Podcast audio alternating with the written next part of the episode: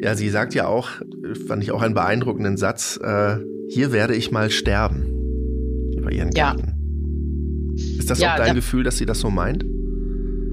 Ja, das hat sie absolut so gemeint. Sie hat auch von, ist auch von sich aus auf dieses Thema gekommen, was passiert denn jetzt mit dem Garten, wenn sie dann eben irgendwann tatsächlich doch nicht mehr so fit ist, was man sich heute bei ihr nicht vorstellen kann, aber irgendwann wird der Tag kommen. Hallo und herzlich willkommen zu einer weiteren Folge des Nachschlag-Podcast. An dieser Stelle sprechen wir jeden Donnerstag mit dem Autor oder der Autorin des erfolgreichsten Artikels der vergangenen Woche. Wir wollen wissen, woher kam die Idee für dieses Thema? Warum bewegt es die Menschen? Welche interessanten Fakten haben es vielleicht nicht in die Berichterstattung geschafft? Und was ist seit der Veröffentlichung weiter passiert? Mein Name ist Marc Otten. Sie hören mich hier im Wechsel mit meinen Kollegen Anna Scholz und Bastian Rabeneck. Und jetzt wünsche ich Ihnen viel Spaß beim Zuhören. In diesem Nachschlag geht es um einen Dauerbrenner des vergangenen Jahres, der nicht Corona heißt, sondern es geht um den Garten. Meine Kollegin Sina Wilke hat ähm, eine ziemlich bemerkenswerte 76-jährige Frau getroffen und ihren 83-jährigen Mann. Die äh, Familie Bogensee hat einen Garten, 2000 Quadratmeter groß, also richtig was zu tun. In der Mitte, ziemlich genau zwischen Flensburg und Schleswig, also irgendwo im Nirgendwo in der Fläche in Schleswig-Holstein. Und Frau Bogensee sagt über sich selbst, ich lebe im Garten.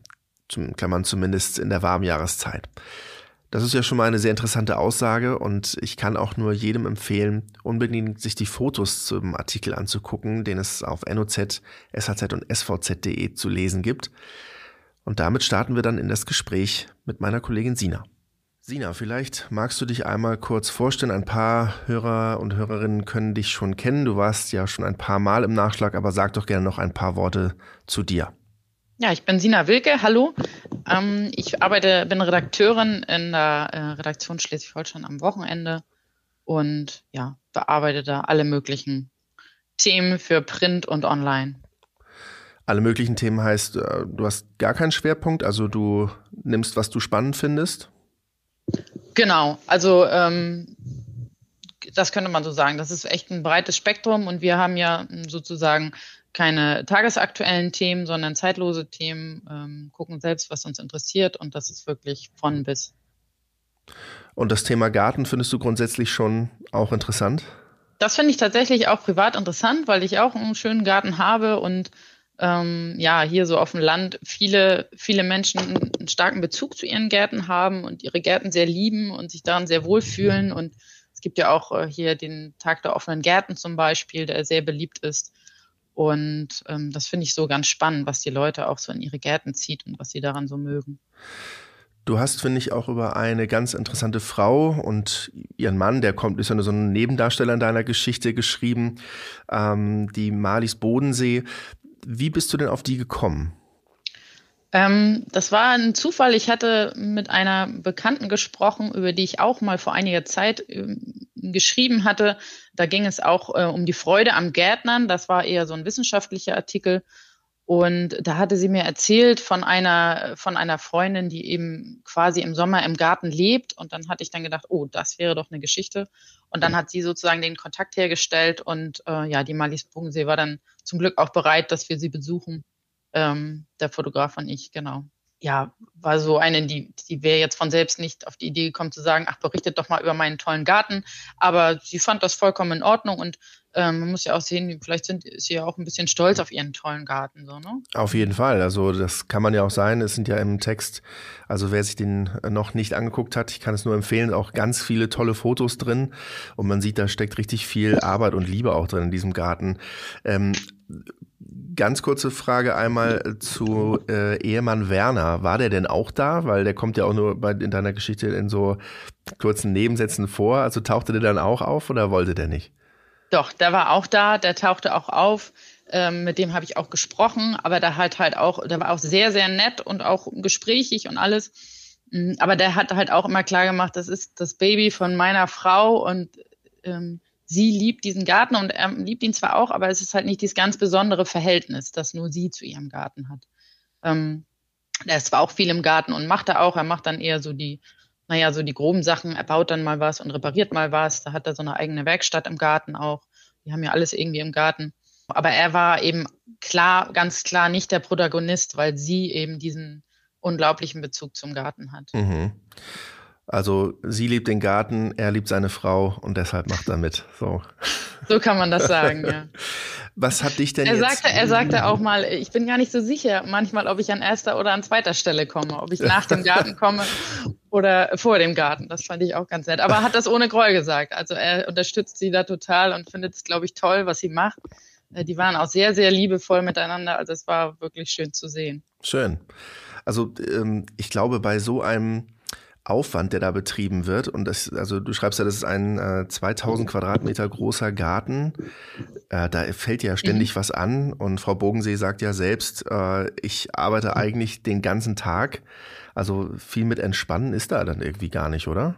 Nee, das hat auch mich ein bisschen umgehauen, weil diese Frau ist 76 und ja. die erzählt mir, dass sie den quasi den ganzen Tag, natürlich macht sie auch mal eine Pause und isst was und setzt sich mal hin, aber man kann sagen, mehr oder weniger den ganzen Tag auch im Garten wühlt und da was macht. Und dass ihr das auch komplett Spaß bringt. Also es ist wirklich ihr Lebensinhalt. Und ähm, das ist wirklich verblüffend, gerade wenn man, wenn man so denkt, ja, sie ist 76, aber sie hat das mm, komplett mit Freude erfüllt. Also ich äh, fand, man konnte richtig rauslesen auch so aus deinem Text, ähm, dass sie sagt zwar, ich arbeite den ganzen Tag, aber ich glaube, für sie fühlt sich das gar nicht wirklich wie Arbeit an, oder? Das ist einfach so auch Erfüllung für sie, dort darum zu puzzeln. Und da ist ja in jeder Ecke immer, immer irgendwas zu tun. Wenn man gerade irgendwo fertig ist, ist gleich schon das nächste Ding, wo, wo eine kleine Baustelle entsteht. Ja, genau. Genauso ist es. Also ich habe sie auch gefragt, ist das denn nicht so anstrengend für sie?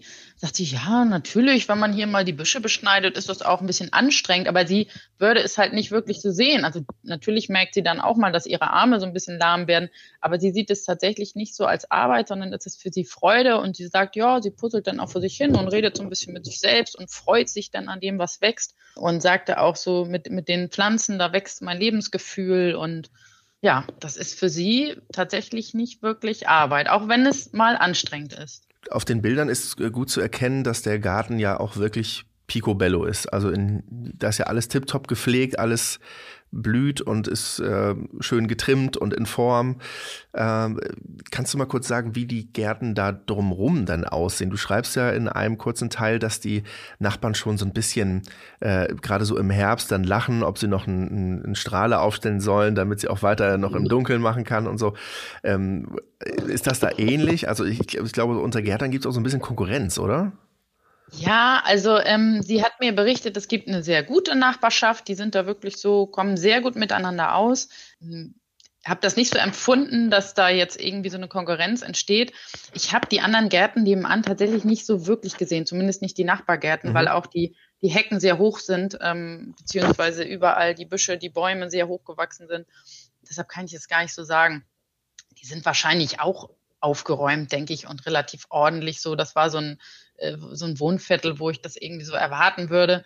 Aber ähm, die waren halt nicht so, wahrscheinlich nicht so groß und so, ähm, so vielfältig. Also es gibt ja auch Gärten, mit denen kann man, kann man sich, macht man sich wenig Arbeit und sie macht sich halt unglaublich viel Arbeit mir ist ihr Garten auch noch größer vorgekommen als 2000 Quadratmeter, weil er so vielfältig war. Es waren so viele unterschiedliche Ecken und da noch mal eine kleine Obstwiese und da noch mal das Gewächshaus und da noch mal irgendwie eine Ecke, wo man drumherum ging hinter den Büschen und dann stand noch mal eine Bank.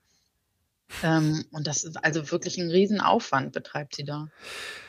Da äh, Stichwort Bank, äh, sagst du schon was? Äh, es gibt nach deiner Auskunft 65 Sitzplätze. in dem ja, ich habe das nicht nachgezählt, aber ich habe mich auf die Enkelin verlassen, die das irgendwann mal gezählt hat. Okay, und das ja noch äh, mit dem guten Zusatz, dass sie sich eigentlich selbst nie hinsetzen, sondern eigentlich immer den ganzen Tag am, am, am Arbeiten sind. Also wie viel von ja, diesen Sitzplätzen hast du denn ausprobiert? Ähm, ich glaube nur ein. Ich glaube, hm. ich habe tatsächlich nur einmal gesessen zum, äh, zum längeren Gespräch und den Rest der Zeit bin ich durch den Garten gewuselt. Hinterhergelaufen, oder? Geguckt, ja, also äh, habe das zusammen mit denen angesehen und so. Ähm, genau. Konnten die denn das auch? Also dann für diese Zeit, die du da warst, wie lange war das? Anderthalb Stunden oder so. Okay. Und können die dann sogar in, ein bisschen mehr. Können mhm. die dann in der Zeit auch wirklich einfach mal kurz runterfahren oder ist, merkt man dann schon, wenn die irgendwo durchgehen, dass sie sehen sie gleich, oh, da müssen wir gleich nochmal, hier das Unkraut muss weg, da muss noch was geschnitten werden oder wirken die sehr entspannt auf dich? Nee, die wirkten schon entspannt. Ähm, also er war sowieso ja entspannt. ich glaube, er hat das ja auch nicht so, dass er ständig dann mhm. irgendwo rupft und so. Ähm, aber auch sie. Also sie konnte sich auch komplett aufs Gespräch einlassen, hat sich mit mir hingesetzt, hat das in Ruhe mit mir angeguckt und gezeigt. Aber es war nicht so, dass man das Gefühl hatte, dass sie jetzt den Drang hat, jetzt irgendwo hinzuspringen und mhm. ähm, da was zu wühlen, irgendwas rumzuwühlen. Was hat dich denn so bei dem ähm, Treffen dort im Garten am meisten überrascht? Entweder am Garten oder an den Leuten? Am meisten überrascht hat mich tatsächlich, dass sie mit 76 äh, so eine Power und so eine Kraft auch noch hat, das alles zu machen. Ähm, ich habe sie ja auch gefragt, ob sie denn nicht irgendwelche Bewehwehchen und Zipperlein hat. Und da müsste es doch auch mal irgendwie zwicken oder der Rücken tut weh. Nee, sagt sie, ich bin fit und da bin ich glücklich drüber. Also das fand ich Wahnsinn, wie sie den ganzen Tag im Garten wühlt mit 76 und ähm, ihr das ja, quasi leicht fällt. Sie hat sogar erzählt, dass sie bei ihrer Schwester noch manchmal im Garten was macht, okay. weil die nicht mehr so gut kann. Und da sagte ich auch, oh, Frau Bogenseher, das müssen Sie doch nur auch nicht mehr. ähm, ja, nee, wüsste sie, die hätte ja auch bei sich genug. Aber ja, das hat mich einfach wirklich überrascht, dass sie ähm, so fit ist und diesen Riesengarten schmeißt. Mhm. Und ihr Mann ist 83, glaube ich, ne? Ja, genau. Also ja, sie sagt ja auch, ähm, fand ich auch einen beeindruckenden Satz, äh, hier werde ich mal sterben über ihren Garten. Ja. Ist das ja, auch dein da, Gefühl, dass sie das so meint? Ja, das hat sie absolut so gemeint. Sie hat auch von, ist auch von sich aus auf dieses Thema gekommen, was passiert denn jetzt mit dem Garten, wenn sie dann eben irgendwann tatsächlich doch nicht mehr so fit ist, was man sich heute bei ihr nicht vorstellen kann, aber mhm. irgendwann wird der Tag kommen. Ähm, und da hat sie von sich aus gesagt, ich könnte hier niemals weggehen. Und das nimmt man ihr natürlich komplett ab. Und wenn man so im Gespräch gemerkt hat, wie viel ihr dieser Garten bedeutet mit ihr und auch ihrem Mann das immer wieder betont hat, so dass das so ihr, ihr, ihr Lebenselixier ist, dass sie sich gut fühlt, wenn sie wieder nach Hause kommt und in den Garten kommt und dass sie sich dann dort frei fühlt und ähm, wieder angekommen ist, dann kann man sich nicht vorstellen, dass sie da noch einmal weggeht oder in irgendeiner Wohnung oder in einem in einer Wohnanlage lebt, wo es vielleicht auch einen Garten gibt, aber eben nicht ihren Garten. Mhm. Und da hat sie ja schon ganz klar gesagt, naja, und wenn es irgendwann nicht mehr geht, dann holen wir uns halt Hilfe oder einen Gärtner, der das dann macht. Und dann kann sie dann zumindest noch im Garten sitzen oder was weiß ich, ja. Sie selbst sagt ja, ähm, sie lebt quasi im Garten. Ja, genau. Also quasi ab Früh, Frühjahr bis, sie sagten so, ja, bis in den November quasi, wenn es dann mal so richtig kalt wird, dann lebt sie quasi im Garten. Ich habe sie auch mehrfach gefragt, kann man das so sagen? Ja, das kann man so sagen. Also sie schlafen drin mhm. ähm, und duschen natürlich drin, aber dann morgens früh, wenn es gerade hell wird, hat er mir erzählt, läuft sie schon raus und bringt die ganzen Auflagen auf die Stühle und dann ähm, trinken sie draußen ihren Frühstückssaft und dann fängt sie dann an mit dem Gewühle und geht dann auch nicht rein. Also sie haben ja auch eine Küche draußen voll ausgestattet, eine Arbeitsfläche.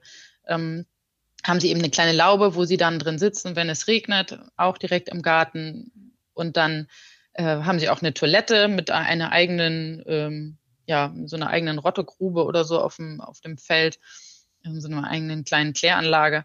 Also die machen dann wirklich, sie macht dann alles draußen. Und abends, wenn es dunkel wird, gehen sie dann irgendwann wieder rein und dann sitzt sie in ihrem Wintergarten und liest noch und geht dann zu Bett. Aber der komplette Tag findet draußen statt. Was mir noch ähm, aufgefallen ist, du sagst ja selbst, die leben da ja praktisch völlig autark. Also sie, sie bauen ja ganz viel selbst an, an Obst ja. und Gemüse, was sie dann da äh, selbst ähm, verschnibbeln und, und essen. Ähm, machen, machen eine eigene Salbe aus äh, den Sachen, die da im, im Garten wächst. Ja. Ähm, also das ist natürlich schon ähm, fortgeschrittenen Level. Aber grundsätzlich ähm, kann man ja schon äh, durchaus feststellen, dass durch Corona die Bedeutung des Gartens sich nochmal stark verändert hat. Ist das auch dein Eindruck? Ja, absolut. Also während Corona, ich weiß nicht, wie oft ich den Satz gehört habe, oh, zum Glück haben wir einen Garten von irgendwelchen Leuten, mhm. die gesagt haben, oh, die armen Leute, die jetzt irgendwie in der Stadt sitzen und keinen Garten haben.